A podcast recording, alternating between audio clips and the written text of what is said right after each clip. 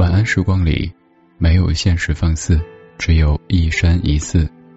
你好，我是李志，木子李山寺志。在星光洒落的夜，欢迎再次打开云听，让晚安山寺伴你进入恬静的梦乡。浅浅的声音，沉沉的幻梦，我们一起在云端看四季变换，听光阴流转。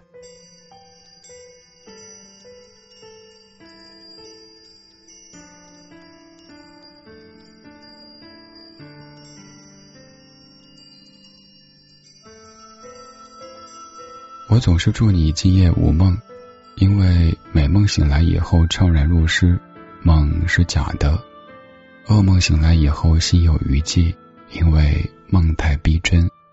而今天我们就要说说梦。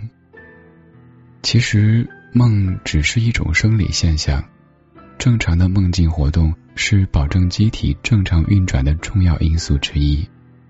如果梦里充斥着爱与暖，第二天一整天。都会心情舒畅。现在闭上眼睛，调整呼吸，跟随我的声音，进入甜美的梦乡。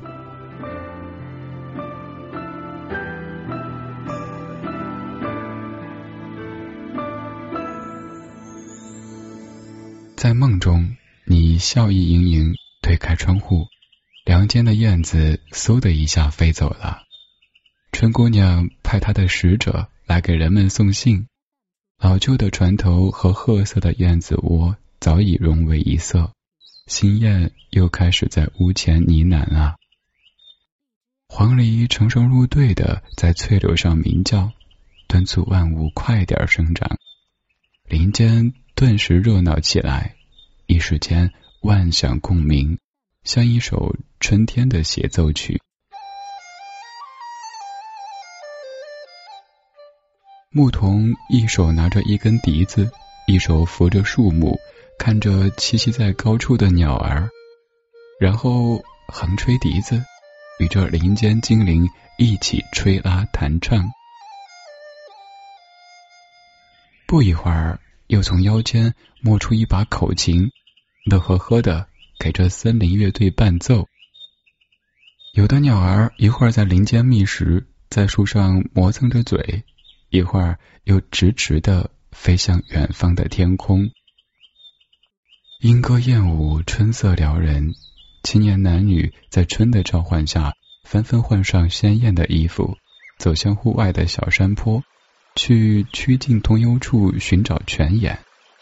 泉水叮咚，泉水汩汩，细流或喷涌或渗流，让骤暖的山间一下子灵动起来。大的青年踏上光滑的山石，一拱手，一弯腰，接一掌心的清泉送入口中，然后露出清浅的笑容。后面的人也相继向前，争着喝这一口泉。有的调皮的人儿掀起一抹泉水，用手指沾着甩在喜欢的人脸上，你追我闹之间。全是青春的活力和年轻的印记。农民扶着犁，穿着雨靴，在田间行走，犁起的一道道土棱让人耳目一新，像是给荒芜的田野换上了新装。深埋在地下的泥土刚好借这个机会舒展筋骨，呼吸一下新鲜的空气。离开田野，我们走进校园，跟随季羡林先生的脚步，一起感受春满燕园的美景。燕园花树渐衰，桃花、杏花早已开谢。一度繁花满枝的榆叶梅，现在已经长出绿油油的叶子。前几天还开得像一团锦绣一样的西府海棠，也已经落英缤纷，残红满地了。丁香虽然还在盛开，灿烂满园，香飘十里，但也显出疲惫的样子。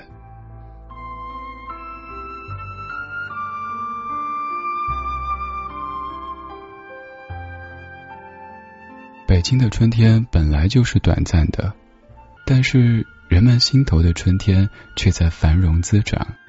这个春天，同在大自然里的一样，也是万紫千红，风光旖旎。但它却比大自然里的春天更美、更可爱、更真实，也更持久。郑板桥有两句诗：“闭门只是栽兰竹，留得春光过四时。”我们不栽兰，不种竹，我们就把春天栽在心中。它不但能够过今年的四十，而且能过明年、后年，不知道多少年的四十。它要常住在我们心中，成为永恒的春天。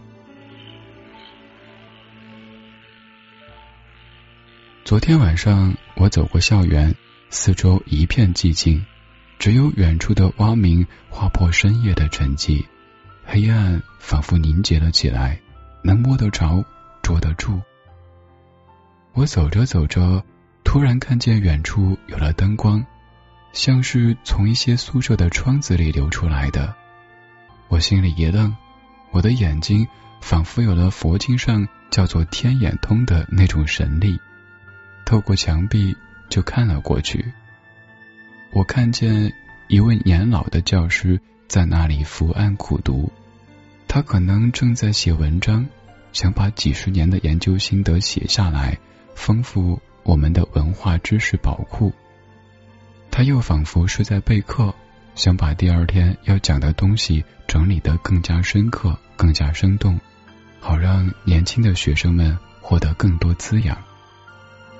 他也可能是在看青年教师的论文，想给他们提一些意见，共同切磋琢磨。他时而低头沉思。时而抬头微笑。对他来说，这时候除了他自己和眼前的工作，宇宙万物似乎都不存在了。他完完全全的陶醉在自己的世界里。